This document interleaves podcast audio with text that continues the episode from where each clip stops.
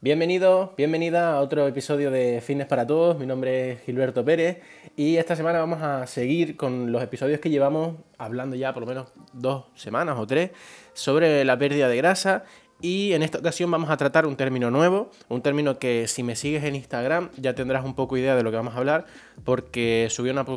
publicación hace unas semanas sobre, sobre el término del que vamos a hablar hoy, que es conocido como NEAT. Em, ahora te explicaré exactamente lo que es. Como te digo, hemos estado hablando sobre, sobre la pérdida de grasa en los últimos episodios y qué aspectos deberíamos de tener en cuenta en caso de que queramos comenzar una etapa de, eso, de pérdida de peso. ¿no? Hemos tratado términos como las calorías, como el metabolismo basal, como lo que es el déficit calórico y también hablamos de las bondades del entrenamiento de fuerza y del entrenamiento cardiovascular. Si por el contrario no has escuchado estos episodios y es el primero que oyes, no pasa absolutamente nada, puedes quedarte igualmente y escuchar este episodio, aunque si te chirría alguno de los términos que te acabo de mencionar, a lo mejor te vendrían bien escucharlos porque te va a clarificar algunas cosas y te va a preparar para entender lo que vamos a hablar hoy. Como te decía, en este episodio hablaremos del término, es un poco desconocido, que es conocido como NEAT. son las siglas de un término que hace referencia en inglés a Non-Exercise Activity Thermogenesis, básicamente eh, se relaciona con la energía gastada por parte de, las personas para todas aquellas actividades que no son dormir, comer o realizar ejercicio. En la actualidad, eh, este parámetro parece ser un componente bastante crítico o importante a la hora de mantener el peso corporal o incluso de perderlo, ¿no? Eh, desarrollar la obesidad o favorecer el adelgazamiento. Eh, como te digo, en función de, cómo se plantea. Estudios han confirmado que un alto NEAT o una, alta actividad de las que hemos dicho, es decir, toda la, energía que gasta el organismo eh, en actividades que no son el entrenamiento, fuera del entrenamiento, y que no es el metabolismo basal, que ya, como te decía, si has escuchado los anteriores episodios, sabes lo que es por ejemplo, en personas eh, de trabajos agrícolas se ha demostrado que tenían un alto NEAT y una menor tasa de la misma para personas de gestión administrativa, es decir, personas que se dedican a la gestión administrativa y que se pasan todo el día sentados o bueno, porque su trabajo así se los requiere. En una sociedad donde la obesidad constituye uno de los grandes problemas de salud y que generalmente no se le da la importancia que tiene, muchas personas que sufren un exceso de peso, em, buscan soluciones rápidas, dietas muy restrictivas, métodos de entrenamiento pocos adaptados a las necesidades que realmente tienen y no prestan atención o prestan muy poca atención a las, necesidades que se plantean a largo plazo y, no ni siquiera son conscientes de la, importancia que pueden tener eh, los hábitos diarios que poco a poco van sumando y que son mucho más importantes que una dieta muy restrictiva y que a largo plazo no nos va a resultar beneficioso. Antes de seguir con el NEAT, eh, que me estaba acordando de una frase que me, llamó mucho la atención, no recuerdo dónde la, leí, creo que la leí del Instagram de, Alberto Álvarez, que decía que solemos, sobreestimar lo que podemos hacer a lo largo de un día y subestimar lo que podemos hacer a, largo, a lo largo de un año o, o a lo largo de un periodo largo de tiempo. Y esto suele ser así, por eso se suelen buscar este tipo de soluciones mucho más rápidas, cortoplacistas, que no tienen intención de, cambiar los hábitos de la persona, sino simplemente sufrir a corto plazo por un objetivo determinado y que no buscan esa, calidad de vida ni esos hábitos saludables a largo plazo. Entonces hoy vamos a tratar este término porque em, va a ser uno de los factores claves a la hora de perder peso y de mantener estos hábitos saludables y, y también desde una forma pues no necesariamente muy complicada y, que puede sernos, puede sernos de gran ayuda y muchas veces es la olvidada porque no, no se tiene en cuenta. El NEAT podremos definirlo como todas aquellas actividades que realizamos en nuestra vida cotidiana y que conforman nuestro estilo de vida, ya sean eh, actividades domésticas, el tipo de trabajo que tenemos o los desplazamientos que hacemos del día a día, entre otros. Bueno, son factores que pueden alterar este marcador. Para medir este tipo de, actividades, pues tenemos pulsómetros, tenemos las pulseritas estas de actividad, tenemos podómetros, que pueden ser dispositivos interesantes para cuantificar este parámetro, para ver cuánto nos medimos y el nivel de calorías que gastamos o que eso que, necesitamos para llevar a cabo estas actividades que, como te decía, no tienen que ver con el entrenamiento. Hay ciertas campañas que nos establecen em, un mínimo de pasos diarios que deberían llevarse. Por ejemplo, la OMS creo que, que recomienda un mínimo de 10, no sé si lo habían subido a, a 12 o a 13 mil pasos. Y son pues, justamente con eso, ¿no? con el fin de incrementar esta actividad que llevamos a cabo eh, a lo largo del día y que no tiene que ver con el entrenamiento. ¿Por qué es tan importante, por ejemplo, en la pérdida de peso? Porque estamos hablando justamente de eso, este tipo de actividades que, que conforman el NEAT. Si nos atendemos a un cálculo simple de entrada y de salida de energía en el cuerpo, entenderíamos que si la ingesta de, energía excede el gasto calórico, se produce un incremento de peso. Hasta ahí estamos de acuerdo. Por lo tanto, el balance energético estaría decompensado. Em, este último balance energético en el cual nos estamos excediendo de la cantidad de energía que le metemos al cuerpo, a largo plazo favorece la acumulación de grasa y el desarrollo de un problema mm, bastante grave. ¿no? Entonces, esto es algo que ya sabíamos y el NEAT lo que nos puede es aportar, en este sentido, una gran ayuda para mantener el equilibrio energético e inclinarlo a nuestro favor, de tal forma que nos provoque lo que habíamos llamado ya como déficit calórico, es decir, que nosotros aumentamos las calorías, aumentamos la energía que nuestro cuerpo necesita a lo largo de un día para vivir, porque nos estamos moviendo más, porque estamos llevando a cabo una vida más activa. Los sistemas que regulan este NEAT, de acuerdo con, con lo que estábamos hablando del balance de energía, eh, pueden, estar vinculados a circuitos neuronales que modifican y modulan el sueño, la adicción, la respuesta al estrés, etc. Y es entonces por eso que, por ejemplo, la, OMS, la Organización Mundial de la Salud,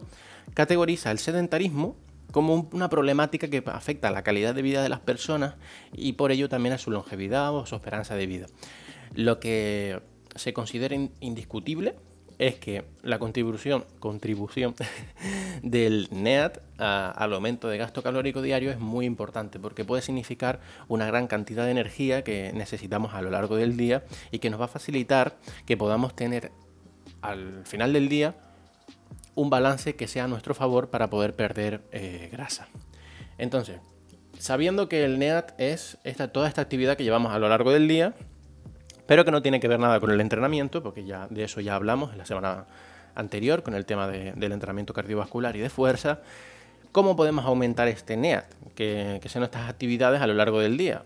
Esto tiene que ver mucho con el estilo de vida de cada persona. Tienes que plantearte en función de tu vida, de tus hábitos, de tus necesidades por tu trabajo, de, las actividades que llevas a cabo a lo largo del día, necesidades a lo mejor de la familia, de tener que llevar al niño al trabajo o a tu hermano, o en función de, la vida que tengas tú. Yo no te puedo dar unas pautas específicas porque no sé cuál es tu caso, pero debes de ver la manera más sencilla para aumentar este gasto diario. Generalmente es justamente con eso, con nuestros hábitos cotidianos. El problema de esto es que en la sociedad en la que vivimos actualmente se nos ha dotado, se nos han dado tantas y tantas y tantas comodidades que generalmente ya no nos damos ni cuenta, pero que lastran justamente eh, eh, nuestra capacidad de poder aumentar nuestro gasto calórico a lo largo del día casi sin darnos cuenta. ¿no? Por ejemplo, el uso de ascensores, el uso de escaleras mecánicas, el, hecho de tener coches, que, a ver, no, no dudo de su, de su utilidad y de su necesidad, pero cuando nos acostumbramos a este tipo de cosas, nos olvidamos de que podemos hacer actividad física y, hacerle un favor a nuestro cuerpo eh, en vez de usar este tipo de cosas cuando no sean puramente imprescindibles. ¿no? Por eso lo que te digo, no digo que sean grandes avances, pero si nuestro objetivo es aumentar el NEAT, deberíamos em, emplear más cierto nuestro cuerpo para realizar este tipo de acciones. Subir las escaleras cuando se pueda, caminar a diferentes lugares en vez de usar el transporte, pues, transporte o transporte público, pues son pequeños cambios que nos van a ir reportando poco a poco grandes beneficios. Que tú hoy hayas dado 2.000 o 3.000 pasos más, hoy no va a significar gran cosa, ¿vale? Pero a lo largo del tiempo, mantenido a lo largo del tiempo, eso puede significar nuestros pequeños hábitos eh, muchas mejoras, como te digo, a lo largo del tiempo que pueden facilitarnos la vida para empezar a perder grasa o para empezar a, tener un estilo de vida más saludable. Y puede parecer una tontería, pero hay ciertas herramientas, como te comentaba antes, con el tema de los relojes, las pulseritas, esta actividad, que bueno, cuanto, obviamente cuanto más sencillo sea el, dispositivo, la pulsera o el reloj o lo que sea, menos fiable será y los datos serán menos exactos, pero no dejan de ser herramientas que muchos, en muchos de los casos pueden llegar a ser incluso objeto de motivación para cada uno de nosotros, pues el hecho de, oye, pues mira, pues tengo en el reloj, hoy he dado muy pocos pasos, pues me voy a dar un paseo por la tarde o por la noche, o me voy al parque, o me voy por, o salgo por la mañana, o en vez de ir al gimnasio en coche, si puedo, pues voy andando. O pues hoy voy a ir caminando al trabajo y salgo un poco antes. Como te decía, esto son cosas que no todo el mundo puede hacer y que va a depender de tu situación. Obviamente, si trabajas a una hora en coche de tu casa, no te voy a decir que vayas andando. Pero, pero siempre hay, creo que siempre se puede buscar un margen para, para encontrar esas actividades con las que con las que podamos hacer unos ciertos cambios y aumentar este tipo de actividades que, que aumenten nuestra, nuestro gasto calórico a lo largo del día y que no supongan tanto esfuerzo como por ejemplo un entrenamiento, ¿no? sobre todo a nivel psicológico. Si, vives en un segundo, en un tercer piso y no tienes problema en subir escaleras, porque no tienes ningún, ningún dolor, ninguna patología o algo que te lo impida, pues podrías probar a empezar a subir las escaleras. Y así con, con, muchísimas cosas, ¿no? Es cuestión de que, como te digo, de que plantees en tu día a día qué, factores debes de tener en cuenta y qué cositas puedes ir cambiando con el objetivo de empezar a moverte un poco más sin esfuerzo, sin, sin necesidad de decir, uh, ahora tengo que salir a caminar o ahora tengo que... No me apetece subir las escaleras. No sé, es cuestión de que tú te lo plantees porque son pequeñas cosas a lo largo del día que mantienen el cuerpo en movimiento y que hacen que, poco a poco vayas siendo una persona más activa. Esto es una reflexión, lo que te voy a decir ahora, que creo que he hecho también alguna vez en Instagram, a través de redes sociales, que es que una persona puede, tú puedes entrenar perfectamente tres veces a la semana, cuatro, cinco, puedes entrenar diez veces a la semana, doce veces a la semana, puedes ir al gimnasio todas las veces que tú quieras. Y, obviamente está perfecto, o sea, me parece muy bien, porque es parte, es, necesario y, está demostrado todos los beneficios que esto tiene. La cuestión es que no puedes realmente considerarte una persona activa si vas tres horas a la semana al gimnasio, o cuatro, o cinco, o diez. Pero tú ten en cuenta que la semana tiene 168 horas y estás yendo al gimnasio 4, 6, 10, que supone un 5% de la semana, un 10% de la semana como mucho. ¿Qué estás haciendo el resto del tiempo? ¿Me explico? ¿Estás yendo al gimnasio en coche? Em, ¿Te pasas el resto del día, vas al gimnasio de 4 a 5 y de 5 a 10 estás tirado en el sofá? ¿Qué estás haciendo el resto del tiempo? Porque em, este tipo de cosas también influyen. De hecho, es un, un porcentaje del tiempo de la semana mucho mayor. Aunque la intensidad del ejercicio sea menor, porque no es lo mismo ir al gimnasio, levantar peso, que salir a caminar al parque. Ambas cosas son beneficiosas y no están reñidas una con la otra. Puedes ir al gimnasio por la tarde y por la noche darte un paseo, puedes salir con tu familia, puedes quedar con, amigos a dar una vuelta. Todo es cuestión de las prioridades que le des a las cosas. Entonces, me gustaba, me quería terminar el episodio pues con esta reflexión, ¿no? Eh, no puedes considerar que eres una persona activa, eh, no puede, bueno, te puedes considerar lo que quieras, pero lo que digo es que simplemente con el entrenamiento, simplemente con, con ir al gimnasio tres veces a la semana, hacer tu sesión de lo que sea, no suele ser suficiente, sobre todo si después no tenemos en cuenta la actividad que llevamos a cabo el resto de la semana, si no tenemos en cuenta el descanso que estamos llevando a cabo, no tenemos en cuenta la, alimentación que estamos llevando a cabo. Entonces hay que tener eso en cuenta varias cosas, no solamente el entrenamiento, que es muy importante y que tiene que estar bien planteado y que tiene que cumplir una serie de objetivos, no lo pongo en duda, sino que también hay que tener en cuenta otra serie de cosas porque solo con los entrenamientos no vale. Así que vamos a modo de conclusión, eh, vamos a resumir un poquito lo que ha sido eh, la información que te he dado hoy. El NEAT o esta, esta serie de actividades que llevamos a lo largo del día a día y que no tienen que ver con el entrenamiento, eh, nos puede ayudar mucho en nuestro balance energético para que la, cantidad de energía que le metemos al cuerpo con la comida sea inferior a la que necesita el cuerpo para mantenerse a través de, del ejercicio y a través también de este tipo de hábitos eh, y nos va a facilitar a largo plazo la pérdida de, peso. Eh, hay algunos estudios, te los dejaré, que demuestran que efectivamente las personas que, por ejemplo, eh, llevan a cabo los trabajos agrícolas y manuales tienen un alto NEAT, mientras que en las zonas industriales y ricas pues estos parámetros disminuyen mucho, sobre todo por los estilos de vida y por los trabajos que se llevan a cabo, personas que llevan muchas horas sentadas en oficinas trabajando, personas que, eso, que trabajan sentadas o que no tienen una gran eh, actividad física a lo largo de, su jornada laboral, pues se reducen mucho estos tipos de parámetros. Cuando las personas tienen un alto NEAT o una alta eh, actividad física no asociada al, entrenamiento, se demuestra que es una herramienta muy útil para combatir la, obesidad y también eh, reduce la posibilidad de contraer enfermedades metabólicas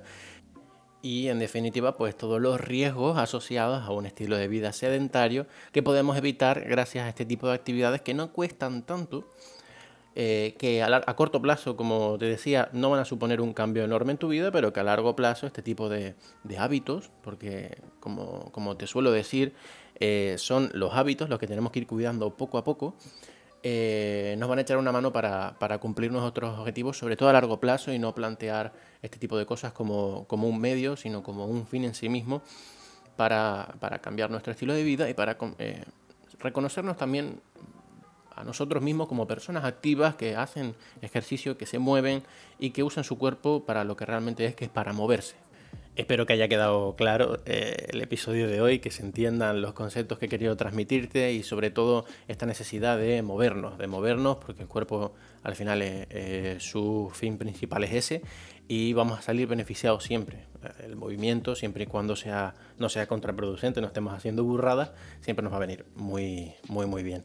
Espero que te haya gustado el episodio de esta semana. Tienes bibliografía eh, en la que se ha consultado toda esta información, la tienes como siempre en, la descripción del episodio. Si te ha gustado, si te gustan este tipo de temas, eh, me encantaría que me lo hicieras saber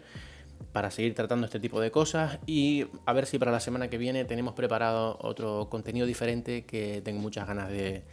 sacar ya en el, en el podcast. Así que nos escuchamos la semana que viene y más te vale que estés escuchando el podcast andando y no tirado en el sofá.